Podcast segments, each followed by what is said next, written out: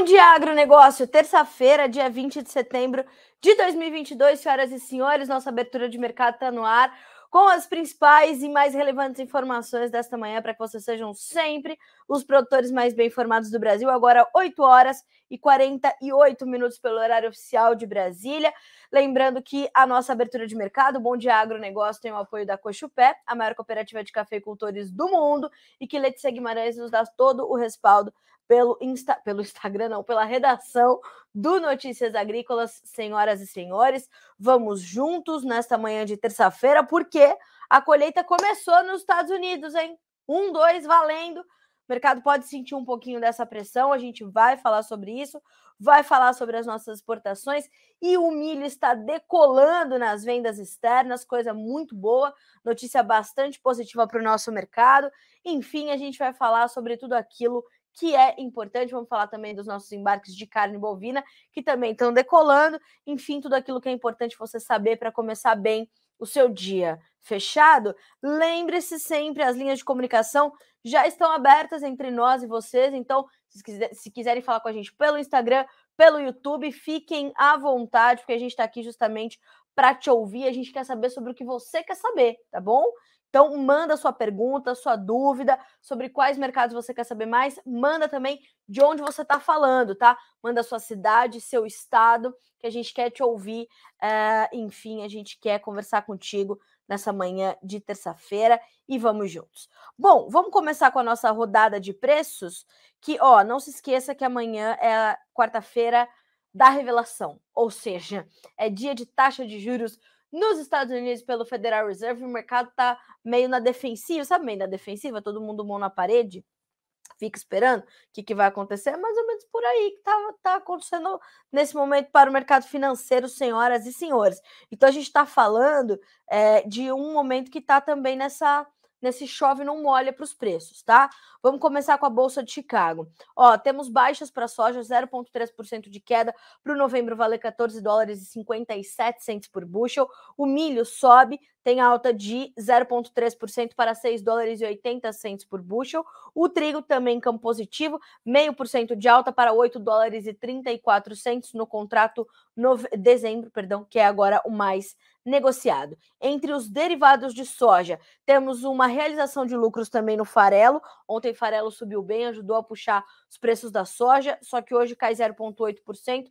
Para o primeiro contrato valer 426 dólares e 10 centes por tonelada curta. Já o óleo segue a sua trajetória de baixa, 0,4% de baixa para 64 centes mais 93 por libra, ok?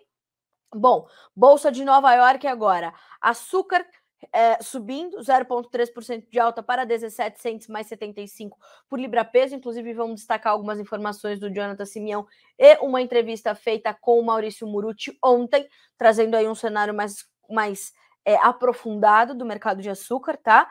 O café caindo hoje, 2 dólares e 20 por libra peso e uma, uma baixa, perdão, de 0,3%. O algodão uh, volta a recuar, 0,6% de queda para 95 centos mais 43 por libra peso. E o algodão tem essa seta para baixo, muito clara, piscante, em cores neon, tá? Segundo ontem nos explicou o analista de mercado Peri Passotti Pedro, que aliás deu uma entrevista excelente, né, uh, ah, para o Notícias Agrícolas, falando sobre todas essas essas pontuações, né, e essas situações de combinação de fundamentos mais financeiro que vão pesar diretamente sobre o mercado do algodão. Então, é realmente um momento de pressão bastante agressiva. Para o Brasil, a gente tem, já estou aqui emendando nos comentários, porque tá tudo muito fresquinho na minha cabeça, então já vou dividir com vocês.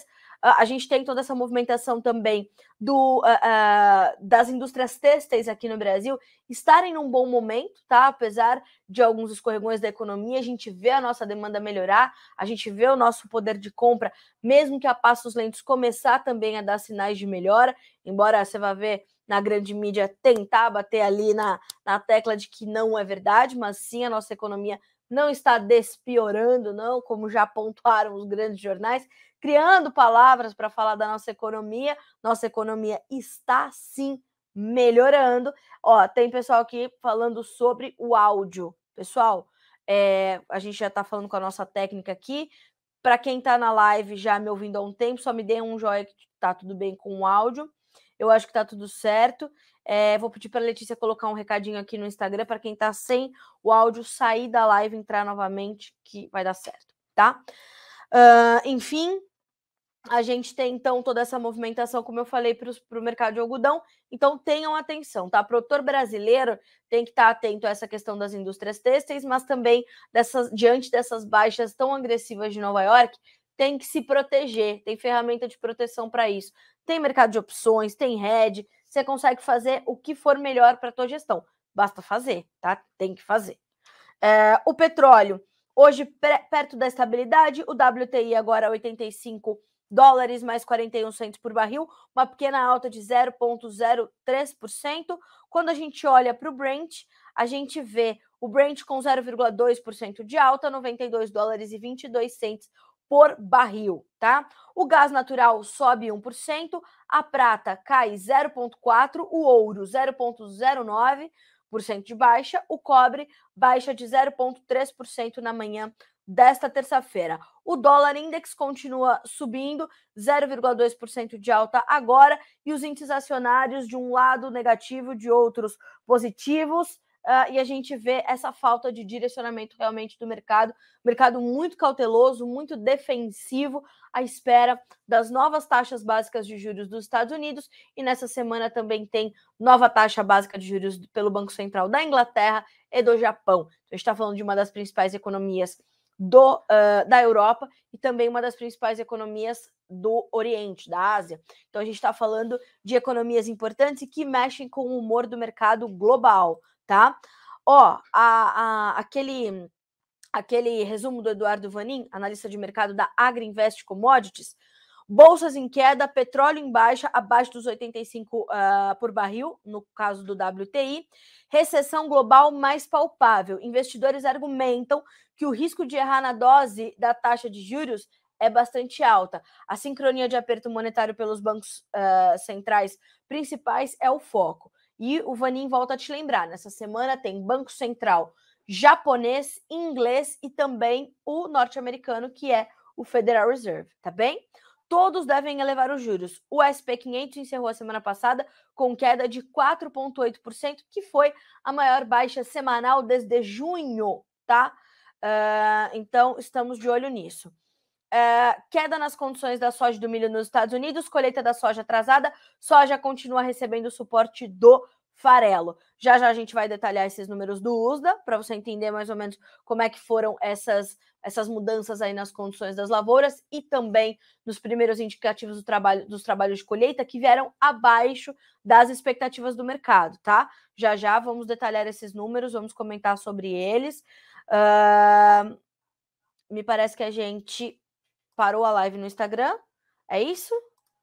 Paramos a, a live no Instagram e vamos voltar. Seguimos aqui no YouTube, seguimos também no noticiasagricolas.com.br. No YouTube, o Renato Lourenção já diz o seguinte: ó, bom dia. Em Bauru, tempo fechadinho, 18 graus, mais um dia juntos no Bom Dia Agro. Obrigada. Ontem perguntei sobre o mercado de arroz, com alta de 4 a 5 reais por fardo no varejo. Qual o fundamento para isso? Vamos lá. LG Comércio de Cereais, olá, bom dia, Carla. Alfenas, Minas Gerais, sul de Minas, chuva mansa. Deixa chover. Se tá bom, se tá chegando num, num bom momento, deixa chover, tá certo? É isso. Bom, senhoras e senhores, vamos começar aqui. É, a gente vai falar sobre, sobre o mercado do arroz, vamos falar sobre os números do USDA, mas antes de mais nada, eu quero começar com as informações é, do mercado de açúcar, tá? Acho bem importante a gente trazer essas, esses dados para a gente é, comentar. E, ó, chegaram as informações também sobre as importações de soja pela China. Já já a gente vai trazer essa informação também. Mas o pr principal mercado que eu quero trazer agora, na manhã dessa terça-feira, é o mercado de açúcar, tá? Pela análise do Maurício Muruti, das Safras e Mercado. Açúcar bruto pode ir abaixo de 17 centos de dólar por libra, pesa, libra peso, com o final da safra do Brasil, início da asiática e questão técnica. Informações relacionadas com a Índia, principalmente, serão decisivas para as oscilações no mercado do adoçante ao longo dos próximos meses, principalmente com indicativos de volumes gigantescos de produção e de estoques elevados. É uma verdadeira retomada da produção de açúcar, depois de dois anos, acho que aproximadamente, né, de déficit, a gente teve momentos é, de oferta bastante ajustada, os preços testaram patamares bem interessantes no açúcar, uh, e a gente teve toda essa situação. Então, uh, esses fatores alinhados, mais essas questões técnicas, mais o financeiro também, que promove, né? A partir do momento que ele promove algum movimento que gera este movimento sequente, né? Sequencial, talvez, de realização de lucros, ele tira também das commodities agrícolas, das commodities de uma forma geral, mas as agrícolas, por serem realmente bastante vulneráveis, vamos dizer dessa forma, né? Traz essa, essa questão toda também. Então, é, temos que ter esse, esse entendimento, né? De que a gente vai sentir essa, essa pressão também uh, do financeiro, aliadas a essas questões técnicas e fundamentais, tá? Então, vou repetir para você quais são essas informações. Final da safra brasileira, início da safra asiática, questões técnicas e veja o que diz Maurício Muruti. Indicativos de grandes volumes, ou melhor, volumes gigantescos de produção e também de estoques, estoques elevados. Não se esqueça que a Índia já liberou 5 milhões de toneladas para serem exportadas no primeiro tranche ali da safra nova, tá? Então, atenção, foco e entendimento de que o mercado pode sentir esse peso maior. Vamos checar as cotações na Bolsa de Nova York? Saber como é que estão os preços futuros do açúcar neste momento, sendo negociados por lá. Lembrando que hoje os negócios são retomados na Bolsa de Londres, né? O mercado ontem não funcionou em função do funeral da, da Rainha Elizabeth II, que agora foi ali sepultada, né? Está descansando em paz na capela de St. George, ali no castelo de Windsor. Uh, e nós temos então a retomada dos negócios não só para o açúcar, mas a Bolsa de Londres de uma forma geral retoma seus negócios, portanto, também para o café Conilon, ok? Ou hoje é um dia de alta para o mercado do açúcar, tá? Vai acompanhando aí alguns outros movimentos, vai corrigindo as baixas de ontem. Outubro, 17 centos mais 77 por libra peso, meio por cento de alta. O março, 17 centos mais 39, sobe 0,1%. O maio e o julho sobem ambos 0,2% mas esses dois já trabalhando abaixo desses 17 centos por libra peso, que é o que pontua o Maurício Muruti para o mercado mais curto. Mas os mais longos já sentem essa pressão, essa retomada da oferta, por isso que a gente tem para o maio 16 centos mais 85 por libra e para o julho 16 centos mais 61 por libra peso, ok? Uh, os preços do açúcar branco é, despencaram nos últimos dias, né? O Jonathan Simeão também pontuou isso nas suas últimas informações aqui no Notícias Agrícolas, uh, com um movimento de realização de lucros, já que é, em meio aos temores recentes com a oferta, nós vimos as cotações testarem as máximas de 10 anos. Então, olha só, abre aspas para a agência Reuters. Os estoques de açúcar branco se esgotaram em alguns dos principais países importadores, enquanto as exportações indianas permaneciam baixas, com os comerciantes preocupados com o fato de os preços domésticos na Índia estarem acima dos preços do mercado global. Tá? Então, este é o quadro para o mercado do açúcar. Lembrando que é um quadro que caminha também paralelo aqui no Brasil ao mercado de etanol, e a gente não pode desviar as atenções destas informações também, informações do mercado de etanol pelo CPEA. Hidratado volta a se valorizar em São Paulo, tá? Então, atenção ao mercado sucroenergético que está num momento bastante importante, de muita informação, e isso é também é, bastante importante de você monitorar. Dona Neuza, bom dia, hein?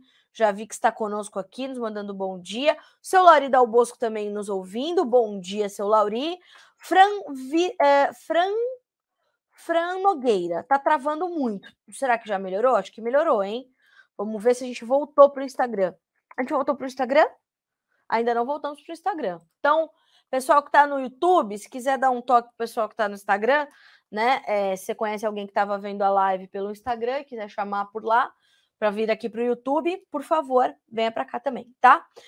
Uh, ó, tava nos ouvindo então Uh, Sal Bortolotti, bom dia. Sou de Silvânia, Goiás. Preço do milho para as próximas semanas Vamos falar. Bom dia, Agro e Carla Mendes. Dona Eliana, bom dia. Ventura Agro, bom dia, Carla. Por favor, sabe, fale sobre as perspectivas do mercado do café. Vamos falar. É, vamos lá. Certo. Vamos seguir por aqui, então.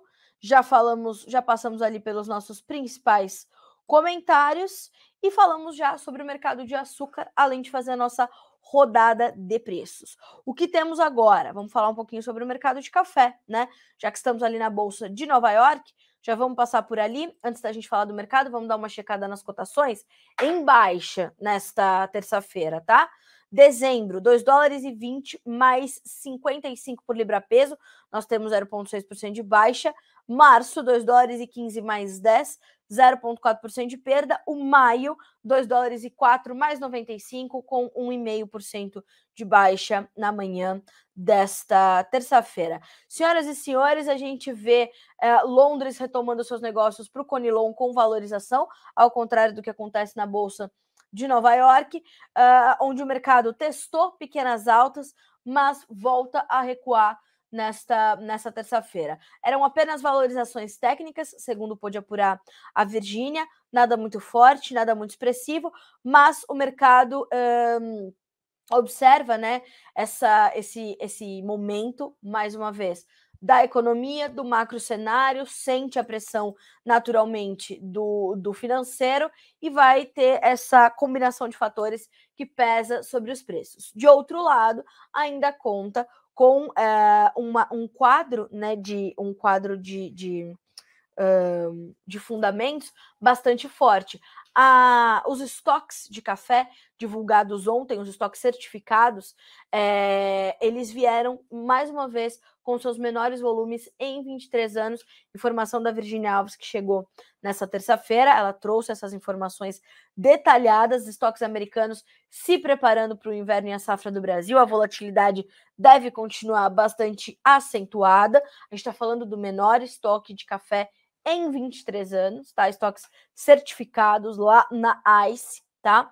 Uh, e olha só a informação da Virgínia. Participação do Brasil aumentou na ICE, apesar do volume ainda ser o menor dos últimos 23 anos. GCA teve aumento e pode significar mudança no consumo americano. A GCA é a Green Coffee Association, né? Também é uma referência importante ali pra também para os estoques de café é, que são importantes ali para a gente entender o mercado também é, norte-americano. Olha só, atualização da Green Coffee Association, também divulgada na semana passada, trouxe o número de 6 milhões 450 mil sacas, um acréscimo de 5,2%. Os dados levantados pela Faros Consultoria mostram que o volume em agosto aumentou 226.801 sacas em comparação com o mês anterior. Para Haroldo Bonfá, analista de café da consultoria, este é um componente importante para o mercado e pode ser um indicativo de que os Estados Unidos já se preparam para a chegada do inverno, uma época que é, onde, né, e quando o consumo de café aumenta no hemisfério norte. E este também pode ser um ponto importante ali para o mercado diante de uma demanda que pode uh, aumentar, né? É, então, estamos de olho, estamos acompanhando, ok? Senhoras e senhores, é mais ou menos por aí que a gente tem uh, com as informações do mercado de café. Bom, uh, falamos de açúcar, falamos de café, falamos também já de algodão. Aliás, é, vou pedir para o nosso time. Ah, sim. O Renato Lourenção, uma sugestão em alguns dos programas, falar quanto bushel de milho, soja, quanto pesa a libra peso. Claro, vamos falar. Uma libra peso de café, quanto é que vale? Que eu já não vou me lembrar. Bushel de soja e milho, eu já te falo. Uh, quanto pesa? Eu acho que é mais ou menos meia. É isso mesmo. Uma libra são aproximadamente meio quilo. 453 592 gramas, tá? Então, uma libra peso de café, 453, é, 592. Então, aproximadamente 454 gramas, é, uma libra peso, tá? Vale para café, vale para açúcar, ok? Então, entendam que aproximadamente meio quilo, né? É, quando a gente trata aqui 2 dólares e pouquinho, 2 dólares e 20 por libra peso, a gente está falando de 500 gramas de café, tá? Um bushel de soja vale 27,2 quilos. 27,2 quilos. Uh, e um bushel de milho vale 25,4 quilos, tá? Então, aproximadamente também meia saca do que a gente contabiliza aqui. A nossa a gente faz a conta em sacas de 60 quilos. É um pouco menos de meia saca. Então, para a soja, 27,2 quilos. Para o milho, 25,4 e uma libra peso, 454 gramas aproximadamente, tá bom? Essas são as conversões. Pessoal, aqui no Notícias Agrícolas, a gente tem uma parte só de uh, conversor de medidas, tá? Vou pedir para a Letícia colocar para vocês na tela. Aliás, vou pedir para ela colocar a home na tela. Uh, e aí a gente vai fazer o caminho juntos para vocês entenderem ali as medidas. Inclusive, a gente está colocando algumas outras medidas, tá? Mas já tem a conversão de medidas de bushels para sacas e para milhões de toneladas é, de soja, milho e trigo, a gente já tem a conversão de acres para hectares, hectares para acres, enfim, a gente tem uma série de uma série de, de é, é, ferramentas ali para você utilizar, tá? A gente, como eu falei, a gente está colocando mais coisas. A gente tem ali, ó, moeda, né? Uh, dólar para reais, dólar uh, reais para euro, temperatura, comprimento, área, uh, conversor de cotações e conversor de medidas, tá?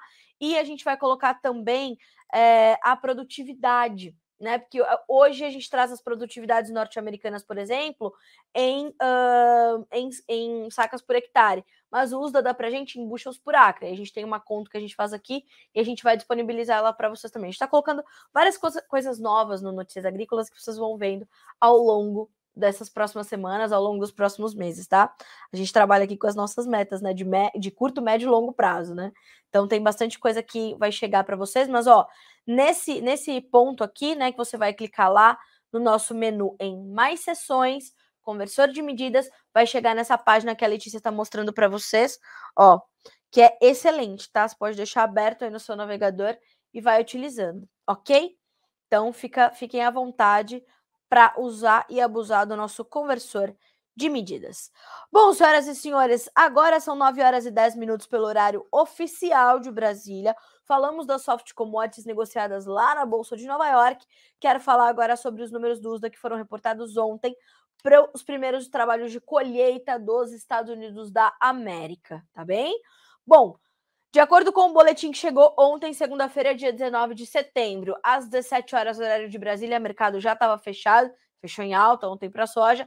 Nós temos 3% de área colhida lá nos Estados Unidos. Um pouquinho menor do que no mesmo período do ano passado, né? Que era 5%, eh, e também 5% de média dos últimos cinco anos. E o mercado esperava por esses 5%. Temos então 3% de área colhida nos Estados Unidos, ligeiramente abaixo do ano passado, ligeiramente abaixo da média, tá? Uh, sobre o milho, são 7% de área colhida contra 5% da semana passada, 9% de 2021 e 8% de média. O mercado esperava 10% para o milho para esse ano, tá? Então a gente tem essa situação. Quem lidera os trabalhos de colheita lá nos Estados Unidos para a soja Uh, é a. Deixa eu lembrar aqui, que eu já não vou me lembrar. Uh, quem, come, quem tá na, tá na né, no, no, estado mais adiantado, aqui, Louisiana. O estado mais adiantado é Louisiana, que começa a plantar realmente um pouquinho mais cedo. Grandes estados como Illinois e Iowa ainda não têm áreas contabilizadas, né? Então a gente pode ter uma colheita ou outra pontualmente, mas a gente não tem áreas ainda contabilizadas. Lembrando que Illinois é o maior estado produtor de soja, segundo o maior de milho, Iowa é o maior de milho, segundo de soja. Para o milho, quem lidera os trabalhos de campo, os trabalhos de colheita, é a Carolina do Norte, já tem 62% de área colhida por lá, e Iowa, que é o maior estado produtor, ainda também está uh, com uma área bem tímida de colheita, 2% somente, contra 3% do ano passado e 2% de média. Então, está alinhado com a média, um pouquinho atrás do ano passado, mas é, com uma área bem pequenininha ainda, né? Então perceba que é, a gente ainda não consegue ter realmente uma dimensão do que a gente vai ter efetivamente de safra americana chegando. Os, os números ainda são bastante tímidos. Bom, uh, condições das lavouras, né? Uh, nós temos 55% das lavouras de soja em boas ou excelentes condições. Na semana passada eram 56%, tá? Então tivemos 1% menos na correção. E para o milho, o, o indicador caiu de 53% para 52% quando a gente pensa em lavouras em boas ou excelentes condições. Para o milho, nós temos 21% das lavouras em condições ruins ou muito ruins, como foi tudo que a gente pôde perceber ali no, nos tours de safra, né, no, no, no, no ProFarmer, no, no tour do Notícias Agrícolas com o Grupo Labor. Então faz bastante sentido esses 21% de lavouras é, ruins ou muito ruins. Já para a soja, a gente está falando de uh, 15% das áreas de soja em condições ruins ou muito ruins, e esse número não teve alteração em relação à semana anterior, então ficou mantido. O que teve mudança foram os campos em condições regulares, que passaram de 29 para 30%, tá? Por isso que a gente tirou aquele 1% de boas ou excelentes, ok? Esses são os números, portanto, da soja, volto a, da, da, da colheita americana, e aí eu volto a frisar para ti. A gente tem uh, números que vieram abaixo das expectativas do mercado, tá? Tanto para soja quanto para milho. Milho, 3% de área, se esperava 5%. Milho, uh, soja, tínhamos uh, expectativa de 5%, veio em 3%. Milho, tínhamos expectativa de 10%, veio em 7%, ok? É mais ou menos por aí. Bom, ótimo. Seguindo, o que nós percebemos que a, a, os preços da soja já reagem a essa informação, a esse início da colheita, e nesse momento os preços cedem de uh, 6,25 a 6,5, pouco mais de 6 pontos de baixa nos contratos mais negociados. Novembro, 14 dólares e 55 centos por bushel, janeiro, 14 dólares e 61, março, 14 dólares e 62, maio, 14 dólares e 64 centos por bushel. Volto a, a, a, repetir, temos baixas de pouco mais de seis pontos depois de ontem termos testado altas bastante consideráveis. Mercado 1 um, realiza um pouco de lucros. 2. Na defensiva, na cautela, à espera das informações sobre os juros americanos, o movimento do dólar e como isso vai impactar sobre as commodities. 3. De olho na colheita americana. 4. De olho no plantio aqui na América do Sul. No Brasil, onde é possível plantar, estamos plantando. Estamos caminhando bem, temos 0,1% da nossa área já plantada com a sojinha 22, 23. Quando a gente pensa no Paraguai, a gente já está com um plantio também bem adiantado. Onde dá para plantar, porque o vazio já terminou, como é o caso do Mato Grosso do Sul, por exemplo, Paraná, Mato, o próprio Mato Grosso já terminou também o vazio, mas um pouco mais tímido. A gente está falando uh, de condições climáticas que estão ok para dar início ao plantio. A nossa preocupação está um pouquinho mais à frente, no médio prazo, quando a gente pensa ali para dezembro, novembro, que são meses determinantes para o nosso potencial produtivo. Ali os mapas apontam para chuvas abaixo da média. Ali a gente tem que ter um pouco mais de atenção. E isso uh, a gente precisa lembrar que a gente está na rota de um terceiro laninha. Vai vir tão intenso quanto, quanto dos últimos dois anos? Os analistas, os meteorologistas acreditam que não, mas acreditam também que é preciso a gente ter muita atenção a estas informações que vão partir dos mapas climáticos e o entendimento se teremos menos chuvas realmente ou não. Neste momento, o plantio começa muito, muito bem, tá? É o que a gente pode é, sentir aí nessa, nessa condição. Uh, eu até separei aqui na nossa, na nossa, na nossa conversa dessa manhã de terça-feira, as informações também do IMEA, Instituto Mato Grossense de Economia Agropecuária, que no seu boletim desta segunda-feira, é divulgado no final do dia, né? Traz sempre as análises semanais de boi, milho, algodão uh, e soja. E na soja, eles destacaram o esmagamento, né? Uh, no estado de Mato Grosso, que traz aí uma, uma movimentação importante. E percebam, o acumulado de soja esmagada no estado de Mato Grosso, de janeiro a agosto, aumentou 13,5% em relação ao mesmo período do ano passado. No entanto, neste mesmo intervalo, o que a gente pode perceber é que as margens de esmagamento das indústrias diminuíram um pouquinho. Ouça o que diz o IMEA. Por outro lado, a margem de esmagamento das indústrias vem reduzindo desde março, o que limitou o avanço do processamento em Mato Grosso nesse período. Por fim, até a primeira quinzena de setembro, a margem de esmagamento no estado apresentou uma queda de 6,94% ante o mês passado, o que pode desestimular o processamento nas indústrias deste mês. A Agriinvest já vinha noticiando a paralisação de algumas esmagadoras aqui no Brasil por conta de margens muito apertadas. Os preços do óleo, principalmente, caíram de forma considerável, ajudando a diminuir essas margens. Então, atenção, porque o nosso mercado interno também chama atenção quando o assunto é a demanda. Ontem, na análise do Vlamir, a gente trouxe sobre a gente trouxe as informações sobre isso também. Se lembram? O Vlamir falava: devemos ter alguns negócios acontecendo, mas mais focados na exportação, o que é também é, é referência para o milho, né? E, e base para o milho. Por quê? Porque nós temos essa condição é, de indústrias mais abastecidas, no caso do milho, os grandes, né? As grandes é, é, indústrias de ração, do mesmo modo quando a gente pensa nas esmagadoras de soja, também cobertas, mas por conta dessas margens, contendo um pouco mais a sua movimentação. Então, temos que ter atenção, tá? A nossa demanda interna.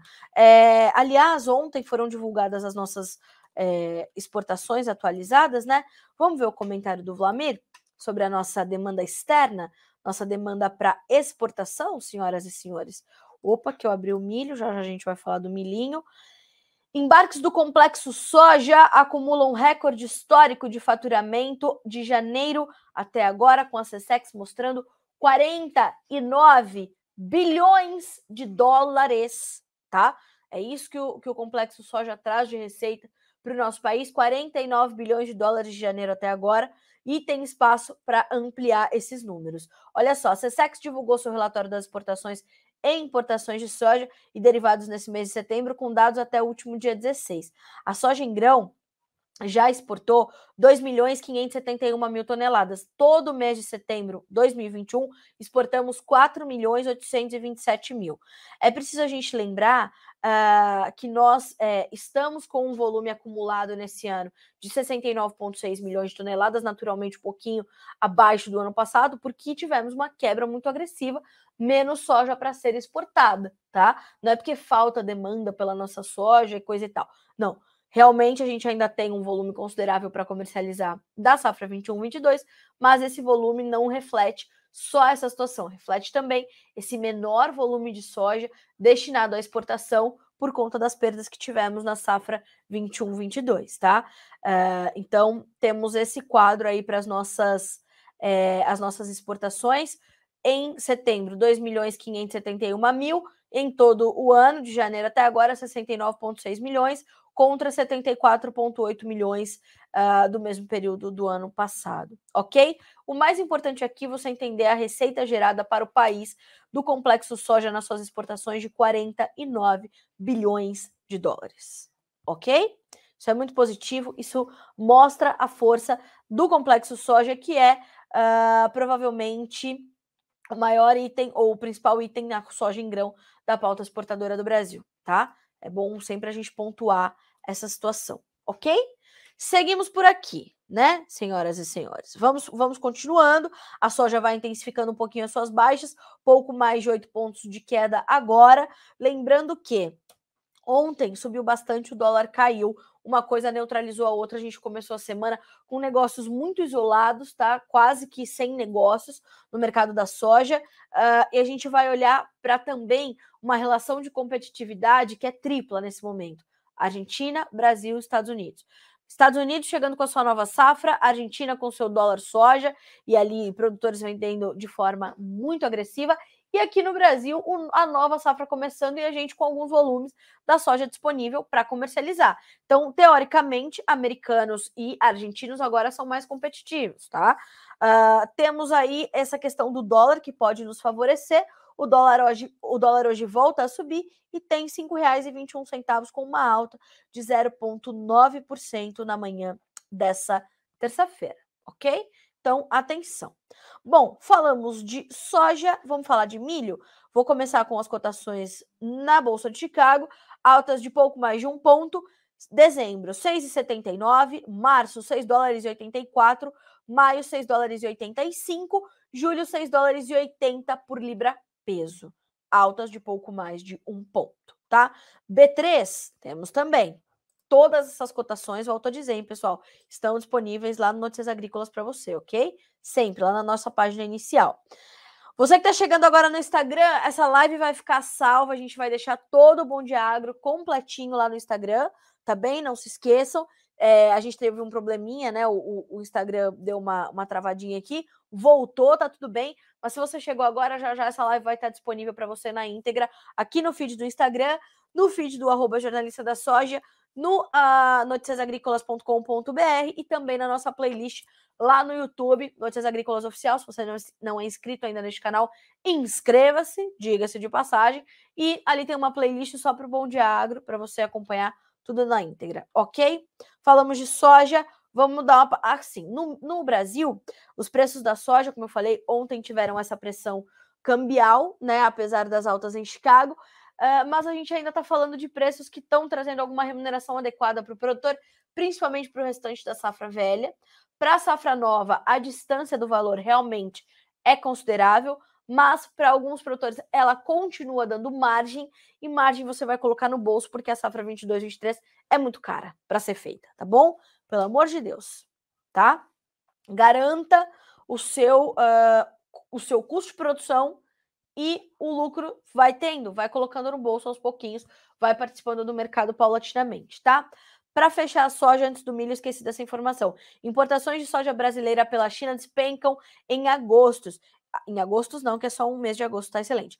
As importações de soja do Brasil pela China caíram em agosto em relação a um ano atrás, segundo mostraram dados alfandegários nessa terça-feira, com os altos preços limitando as compras da, da oleaginosa brasileira. No entanto, as importações de fornecedores menores, como Uruguai e Estados Unidos, cresceram. A China, maior compradora de soja do mundo, importou 6,3 milhões de toneladas da oleaginosa brasileira em agosto, contra 9 milhões de toneladas um ano antes segundo dados da Administração Geral das Alfândegas da China.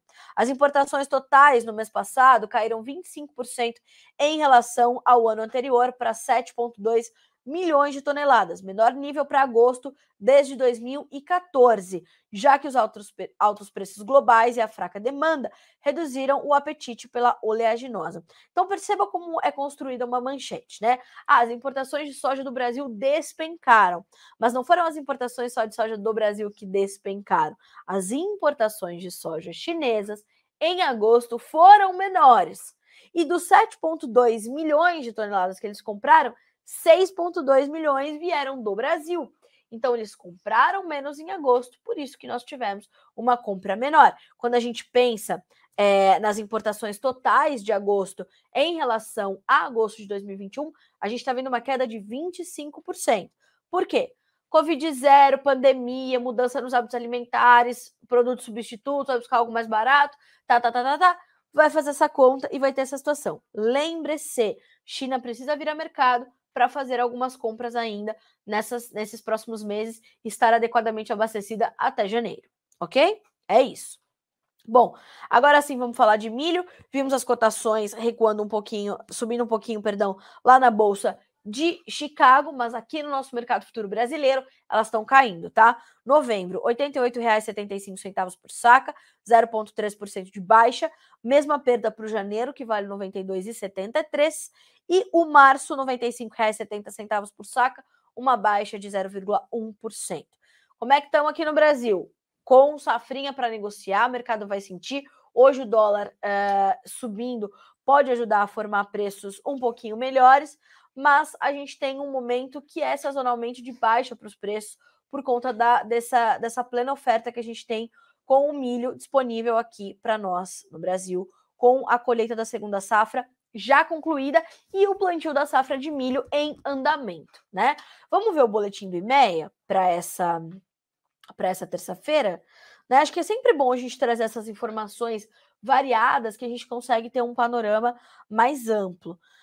Uh, assim como o, o, o IMEA destacou para a soja o esmagamento né, de, de, de, so, de, de soja no, no Mato Grosso, para o, o milho, trouxe informações aqui sobre a produção de etanol de milho lá no Mato Grosso. Isso é bem importante. Olha só, segundo dados da Única, a produção de etanol à base de milho na safra 22/23 na região Centro-Sul já atingiu 1,07 milhão de litros, sendo 70,2% de etanol hidratado e 29,8% de etanol anidro até o momento. Contudo, cabe ressaltar que o consumo de etanol hidratado no país, até o mês de julho, se encontrava 15,65% abaixo do comparado no mesmo período do ano passado. Assim, na medida em que a competitividade do biocombustível está abaixo da gasolina, exceto em Mato Grosso e São Paulo, pode vir a incentivar a produção de etanol anidro.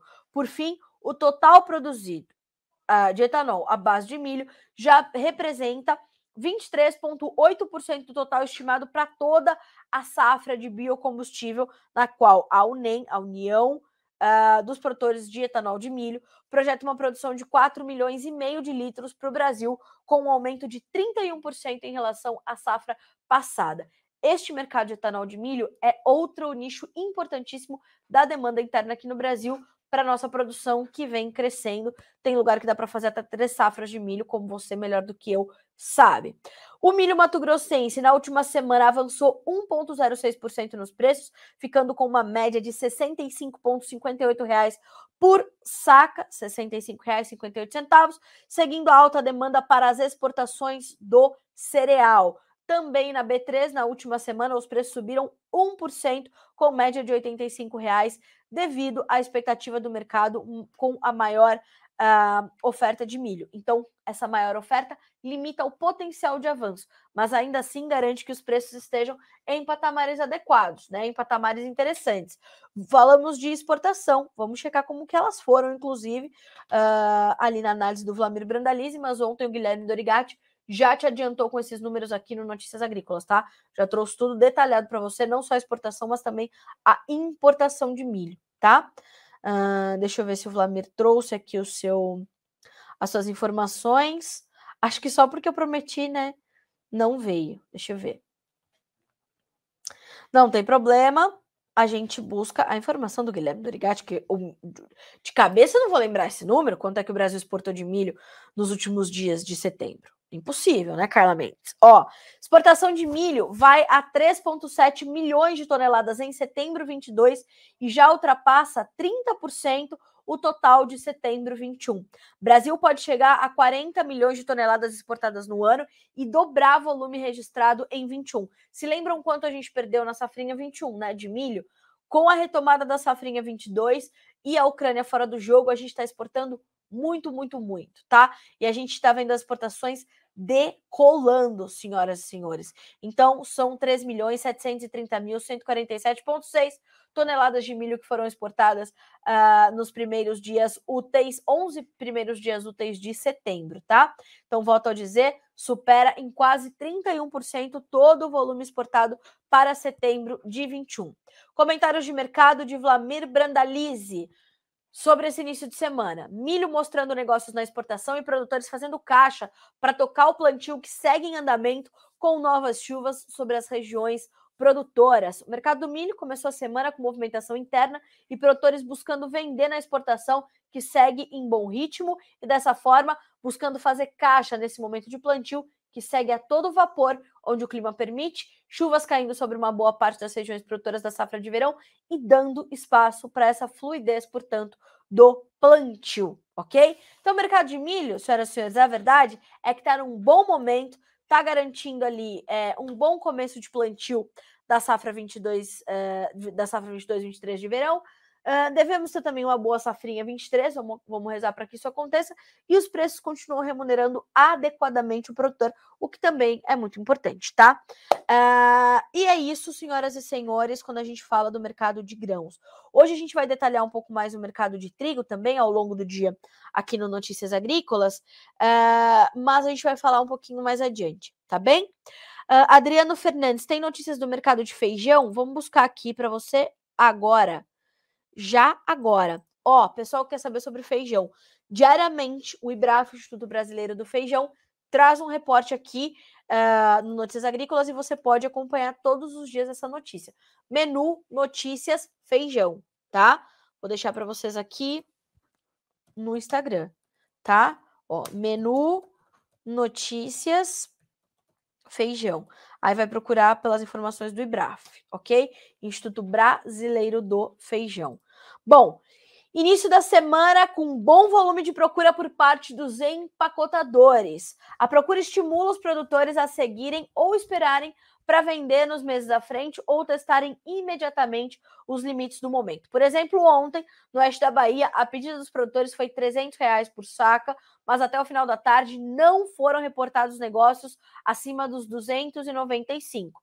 Sendo para venda para o próprio Nordeste, os preços já vão se equiparando nas fontes em diversos estados. Já voltando aqui para o Sudeste, Minas Gerais, entre 290 e 300 reais foram reportados poucos lotes vendidos, tá? Então, todo dia tem essa, esse insight aqui do mercado de feijão. O mercado de feijão está realmente no momento é, de preços melhores. A gente já vinha reportando isso aqui pelo IBRAF nos últimos dias. Uh, inclusive, ó, no, no, no relatóriozinho, né, no, no insight de ontem, Uh, o que diz a manchete do IBRAF? Economia com bons sinais, contagiando a todos. Ainda teremos uma semana de meio de mês pela frente, mas o volume vendido de feijão pode ser superior ao da semana anterior. Os bons números da economia trazem à sociedade em geral uma sensação de segurança maior, mesmo nos momentos mais tensos da campanha presidencial, quando você vai receber um monte de estímulos ali, né, de que estamos à beira do abismo, né? Quando na verdade a gente está passando por um terrível momento de transição, como todos os outros países, planeta afora, né, com inflações elevadíssimas, inclusive a maior economia do mundo, chamada Estados Unidos da América, com índices de inflação que são os mais altos do final da, da década de 70, começo da década de 80. Por isso que vão elevar os juros amanhã, provavelmente, na expectativa do mercado pelo Federal Reserve, ok? A inflação em queda e o PIB indicando possibilidade já bastante grande de surpreender até alguns economistas mais otimistas são alguns dos fatores que acabam por irrigar a economia de maneira geral. O feijão preto, no final da semana passada, teve elevação nas cotações no campo no Paraná. Alcançou até 230 a 230 reais, 230 a 235 reais por saca, o que indica que o produto em mãos dos produtores será vendido a conta gotas, tá? Então, bons momentos aí para os preços do feijão, certo? Estamos monitorando, estamos acompanhando. Uh, o Emerson Amaral nos mandando bom dia, muito bom dia para vocês, bom dia a todos vocês. Pessoal que está no Instagram, amanhã deve estar tá tudo normalizado, tá? Eu sei que às vezes é mais fácil acompanhar por lá. Hoje realmente foi um problema técnico do próprio Instagram, né? Às vezes ele acontece mesmo isso.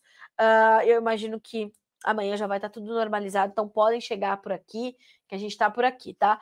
Quando vocês não conseguirem assistir pelo Instagram e não puderem assistir pelo YouTube, por algum motivo, a gente está ao vivo pelo noticiasagricolas.com.br, ok? Então, vamos juntos.